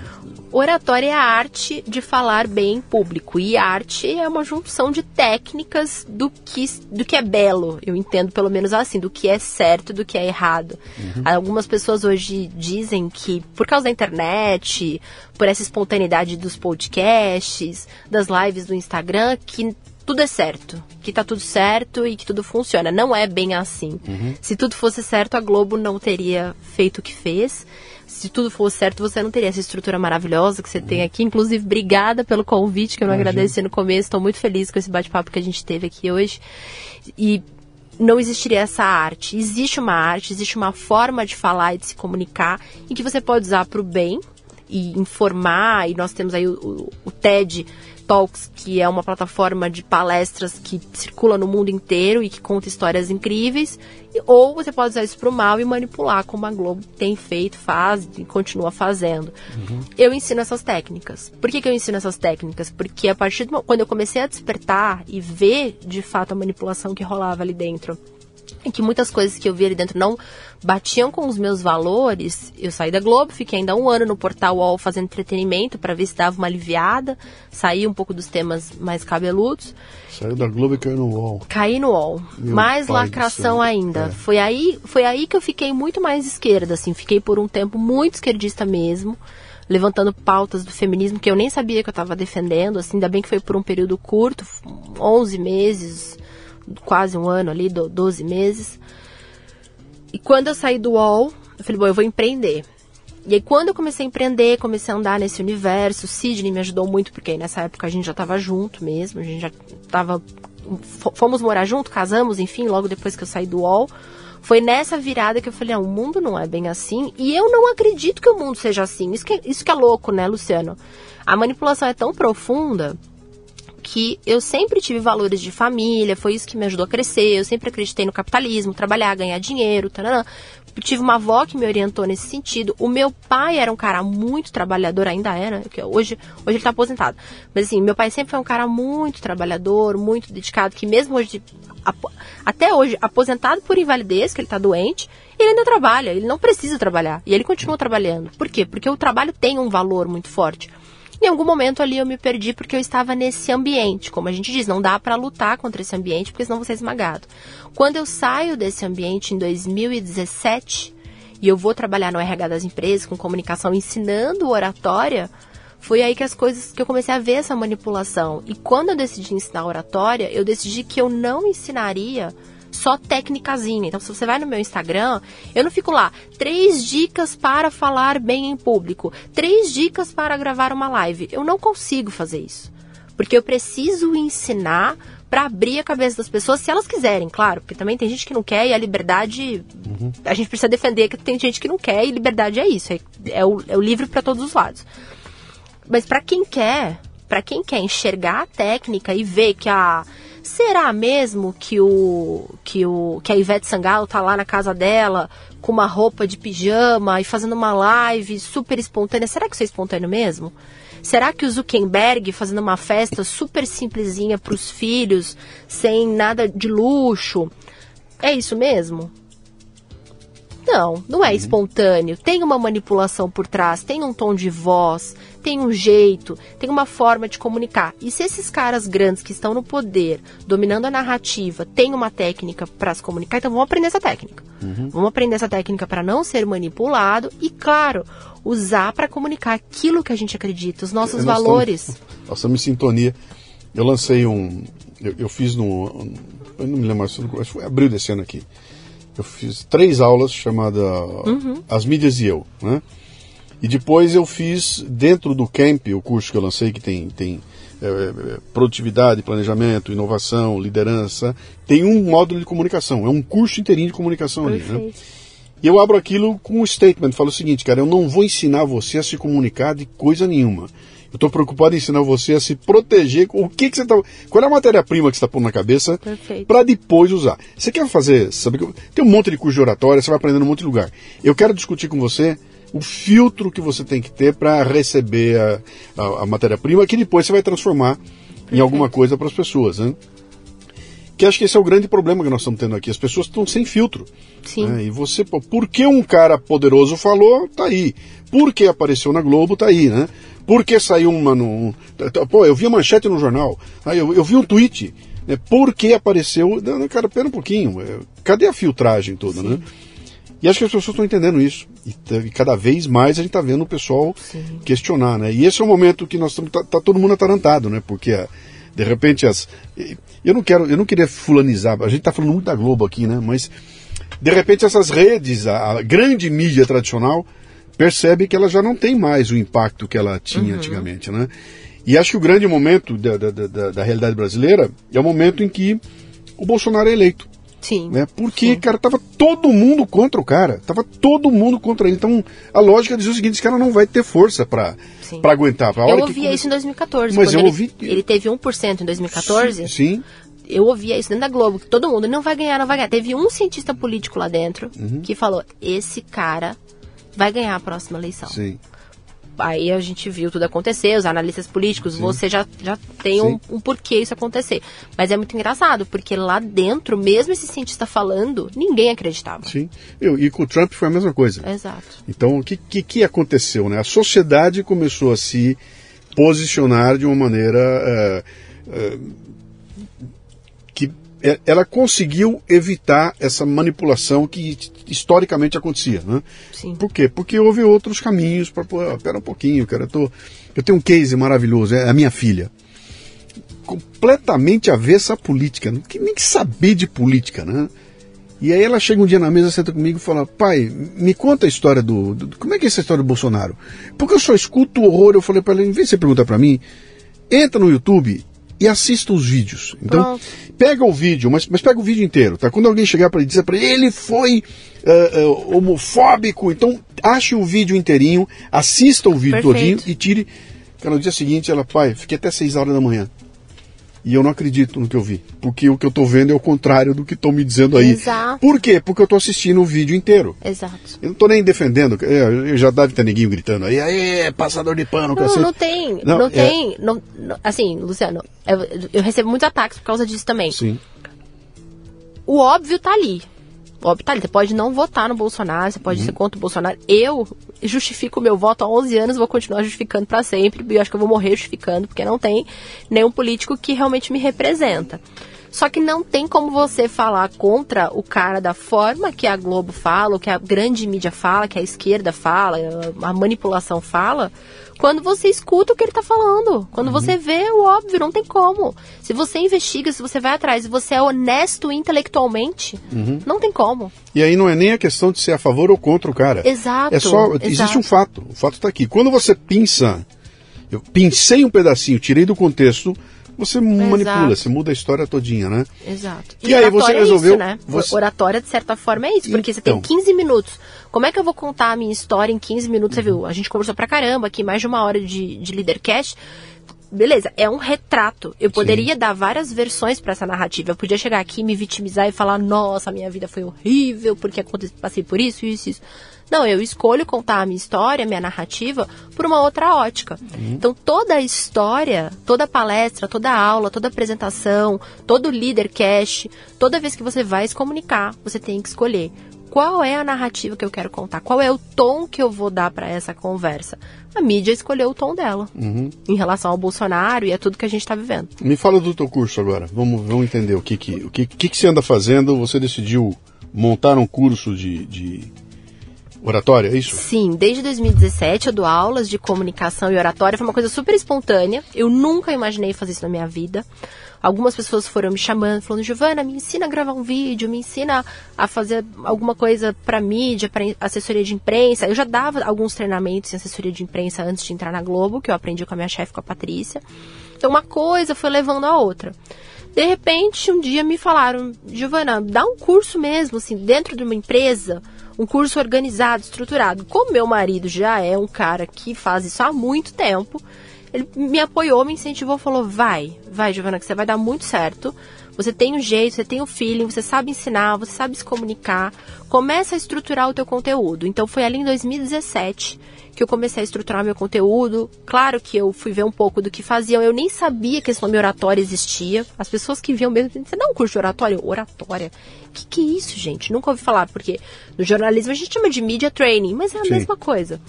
Então eu comecei a estruturar em 2017, dei treinamentos Nestlé, McDonald's, em outras empresas gigantes aí do mercado. Dei em 2018, dei em 2019, estourou a pandemia no começo de 2020. Eu tinha alguns treinamentos engatilhados para dar, só que eu falei, quer saber? Eu vou focar na internet. Porque eu já tinha que ter feito isso há muito tempo. Só que eu olhava para os gigantes, gigantes da internet e falava assim: quem sou eu para estar aqui no meio de um No monte de peixe grande? Imagina, eu vou começar agora, tem gente com um milhão de seguidores. Fiquei enrolando até que um dia eu falei: não, chega de enrolação, vamos encarar isso aqui, vamos testar, vamos ver qual é. Então, no final de 2019, início de 2020, logo quando estourou a pandemia, eu já estava produzindo conteúdo, mas eu decidi focar porque com a pandemia eu tive mais tempo. Nesses últimos dois anos, eu ensino oratória no Instagram. Hoje eu tô com 55 mil, eu acho, alguma coisa assim, de seguidores, que na verdade são pessoas, né? A gente tem que Sim. lembrar disso, não é só um número. São pessoas que estão ali me acompanhando, gente que eu ensino como se comportar, como falar em público, como participar de uma entrevista de emprego, como crescer na carreira, como conseguir uma promoção, como Usando- não ser manipulado. oratória, sempre usando a oratória. sempre Sim. comunicação e oratória. E também Sim. como não ser manipulado, porque isso é muito importante. Então, falo muito sobre mídias lá também, você já deve ter visto, né? A Uhum. gente tem o- uma sinergia muito grande, Luciano.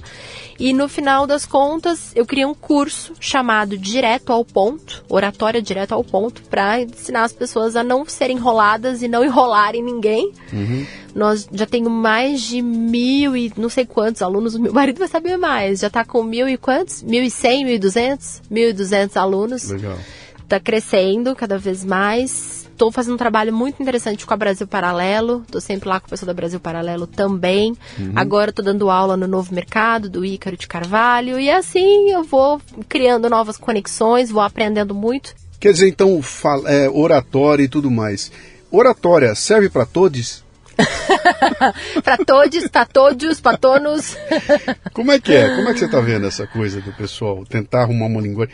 Já é difícil, Péssimo, já né? é difícil Péssimo. você praticar a boa comunicação com o uso rudimentar do português como nós temos aqui. E agora os caras querem mudar o idioma para atender uma determinada uh, Será que é para atender mesmo? Não deve ser, porque eles falam que é por, por inclusão, mas na verdade eles estão excluindo quem não tem uma base gramatical boa, quem não sabe se comunicar bem. Eles estão excluindo aquelas pessoas que são surdas, não conseguem se comunicar bem, tem que fazer leitura labial. E também estão excluindo as pessoas cegas que precisam daquela leitura especial nos aplicativos, nos, nos, nos celulares. E quando você coloca o X, o TODES, o aplicativo não, não identifica. Não é, não é todos, é, como é que se fala isso? Todos. Todos. Isso. Ou todos com E. Então, assim, é, na verdade, uma manipulação. Uhum. Eles querem gerar ruído na comunicação. Porque, pensa, uma jovem que chega em casa e fala para o pai e para a mãe que eles têm que falar todos, e o pai e a mãe falam, eu não quero falar isso. Mas a jovem insiste, ou uhum. o jovem, quem quer que seja, insiste.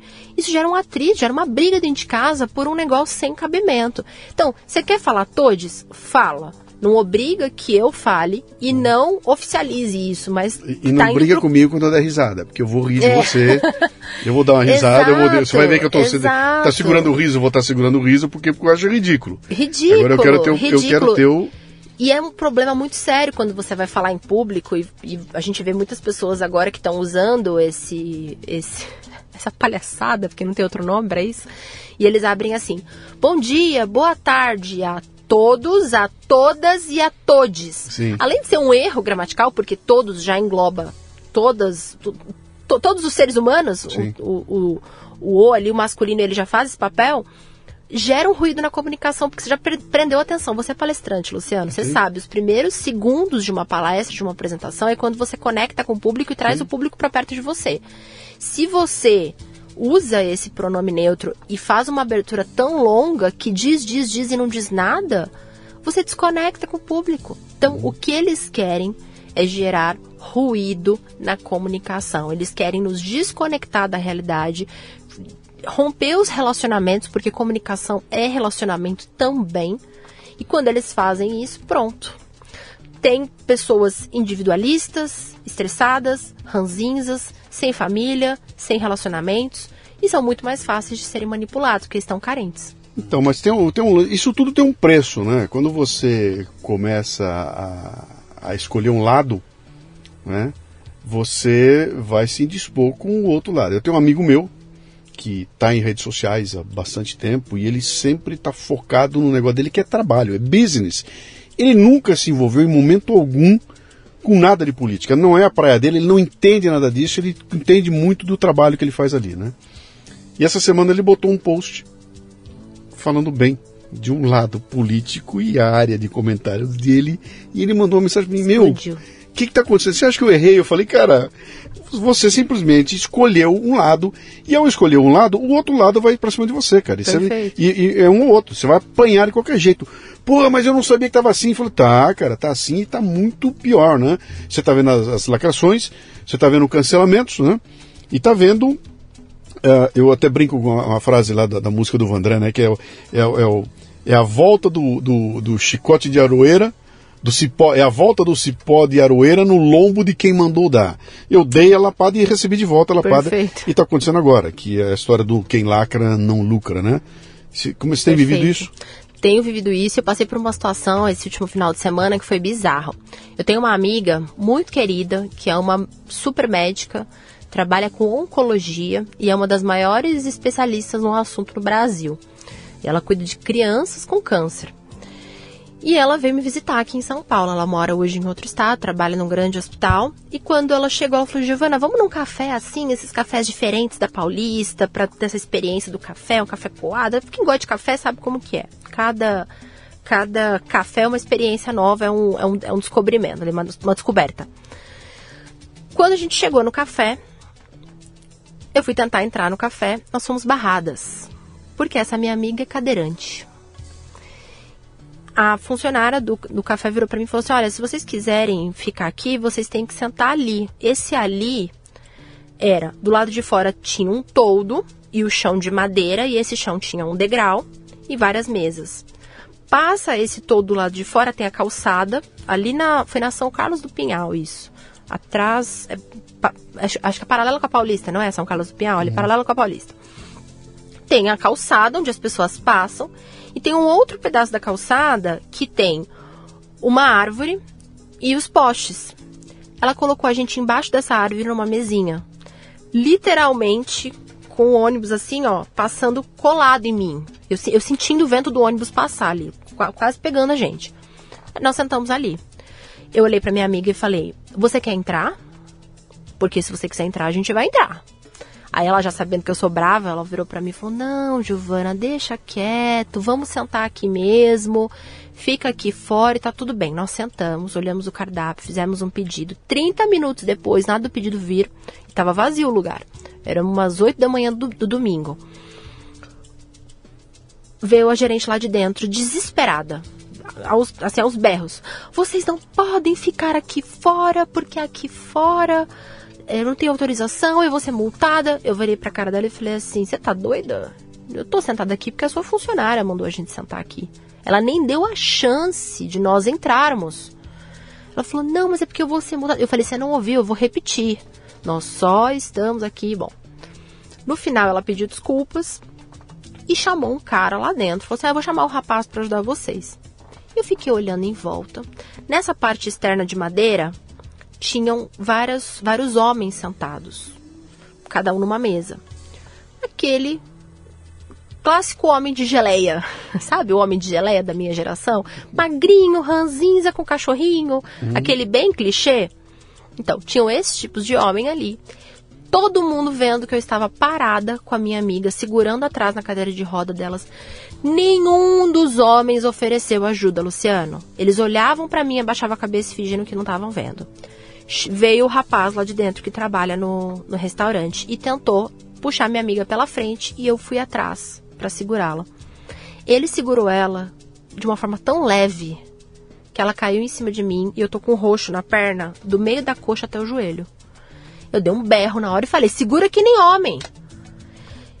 Beleza. Ele segurou, nós entramos. Quando eu entrei no café, só tinha mulher no café todas mulheres, bem naquele estilo feminista que a gente já está acostumado a ver, né? Todas mulheres bem feministas. Aí na hora eu fiquei olhando e era um café bem alternativo, assim, bem lacração. E eu olhei e falei, olha que engraçado. Só tem mulher fazendo lanche, mulher fazendo café, mulher servindo, limpando a mesa, fazendo a conta. Só mulher. Mas na hora de pegar a minha amiga, chamaram o único homem, que era o cara do lixo. Olha que engraçado. Uhum. Nessa hora o feminismo não funciona. Quem, quem lacra não lucra, não é mesmo? Uhum. Porque eu não volto mais a esse restaurante. E na hora de ir embora, a mesma coisa. Nós fomos embora, conseguimos é, descer com a minha amiga. Todo mundo olhando, nenhum dos caras ofereceu ajuda, nenhum, nenhum, assim, bizarro. Que geração de homens fracos. Ou Nenhum tão, ofereceu ou ajuda. Ou tem medo. Ou tem medo. Ou estão com medo. Ou estão com, com, medo. Estão com medo também. É uma não boa... quero ajuda. Sai daí, não quero não, ajuda mas eu, eu, eu, também, eu não sei se é medo, sabe por quê? Eu acho que era, eram, eram os caras bundão mesmo, aqueles que ficam no videogame o dia inteiro e não querem saber de nada da vida. Porque na hora de sair, o zelador do prédio do lado ofereceu ajuda. Veio um senhorzão assim, fortão, sabe? Sim. Esse ponta firme. Mas que idade, assim, velho, velho? 40, 50? Muito mais, 60? muito mais, 60 anos. É, Virou e falou assim: vocês precisam de ajuda? Com aquele vozeirão dele, né? De homem. Eu falei, por favor, o senhor pode ajudar a gente? Gil, eu, eu vou de montão, eu vou direto, eu vou direto. E se eu tô sentado e chega uma mulher puxando uma mala, a hora que ela vai levantar a mala, toda vez eu vou lá, posso ajudar? E, e sempre foi, ah, muito obrigado, agora não querem mais.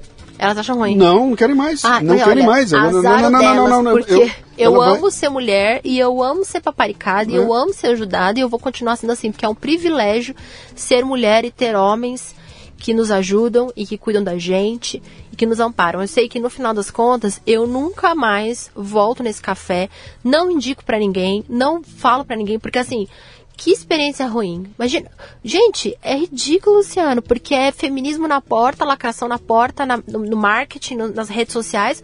Mas quando você chega lá na prática, quem é que bota a mão na massa? Quem é que recolhe o lixo? Quem é que carrega a, a outra no colo que tá pesado? Quem carrega o saco de lixo? É o homem. Uhum. É, esse- essa função as mulheres não querem, né? Olha que engraçado. Uhum. É igualdade até uma certa parte. É, mas fique tranquila, viu? Semana passada eu vi uma matéria aí dizendo que as mulheres vão estar se reproduzindo dentro de alguns anos. Não sei se você viu isso, mas isso elas já. vão se reproduzir, não vão precisar mais de homem, nós vamos ter um mundo perfeito que é só mulheres e não vai ter homem mais. Que Esses ogros Ai, vão, vão entregar. A gente tem muita luta pela frente ainda. Se tem. Fala pra mim, se quiser encontrar você, quiser fazer teu curso, quiser saber como é que funciona, onde é que, onde é que você tá? No Instagram, Giovana Mel com I e dois N's. Giovana, Giovana com I e dois N's. Isso. Mel, tudo junto? Mel, tudo Tá, junto. Giovana mel de Mel. abelha mesmo. Tá. Não é melo, não é mel com dois L's, não. É mel de abelha. Tá, Giovana o, Mel. O curso, como é que chama? Repete. Direto ao ponto. É o meu curso de oratória. Tá. Lá eu ensino em seis semanas, em seis módulos, a todas as técnicas de comunicação e oratória que eu aprendi no teatro, que eu aprendi no jornalismo, que eu aprendi estudando, treinando, colocando em prática, Uhum. para as pessoas aprenderem a falar bem em público, crescerem na carreira, não serem manipuladas e não dependerem do Estado. Maravilha. Que bom. Ah, adorei o papo aqui. Muito Espero que obrigada, você também. continue pregando essa. Tem uma turminha interessante gravitando por aí. Acabei de conversar com o Danilo. Meu queridíssimo Gra- amigo. Gravei o Danilo Devo também. muito vou a ele. botar. Tem uma molecada jovem aí fazendo um papel interessante aí que, que é o que dá esperança pra gente, sabe? De que nós vamos conseguir. Não precisa hegemonia, não. Não precisa ter hegemonia, Sim, não. sim. Vamos conseguir. Liberdade de pensamento. É isso aí, por que a gente existir, sabe? Exista um outro Isso. lado, existam ah, opções diferentes e você ter a liberdade de, pô, ouvir um, ouvir o Perfeito. outro, vou tomar minhas decisões e escolher o que vai. Sem querer eliminar um dos dois lados, que esse é o momento que nós estamos chegando aqui de muita preocupação, sabe? Quando você começa a, a, a interditar o debate, aí é terrível, né? Porque você não consegue nem debater as ideias ruins, né? Nem o ruim você consegue. Não, é, é- não- é terrível, onde é que nós vamos chegar? Perfeito. É, nós temos muito trabalho pela frente ainda, mas eu tô otimista, a gente está conseguindo, graças a caras como você, Hum, que abriu o caminho para nossa geração. Porque se não fosse você, Luciano, se não fosse o Sidney, se não fossem tantos caras que estão aqui lutando pela liberdade de pensamento, que vieram na frente abrindo caminho, nós não conseguiríamos. Então, muito obrigada, obrigada Imagina. pelo podcast, obrigada a todo mundo que acompanhou aqui até o final. Espero vocês lá nas minhas redes sociais, no meu Instagram. E continue esse trabalho, a gente tá junto, porque Vamos é só lá. o começo. Seja bem-vinda. Obrigado. Obrigada. Tchau, tchau. Muito bem, termina aqui mais um Leadercast. A transcrição deste programa você encontra no leadercast.com.br. Você ouviu o Leadercast com Luciano Pires. Mais uma isca intelectual do Café Brasil. Acompanhe os programas pelo portal cafebrasil.com.br.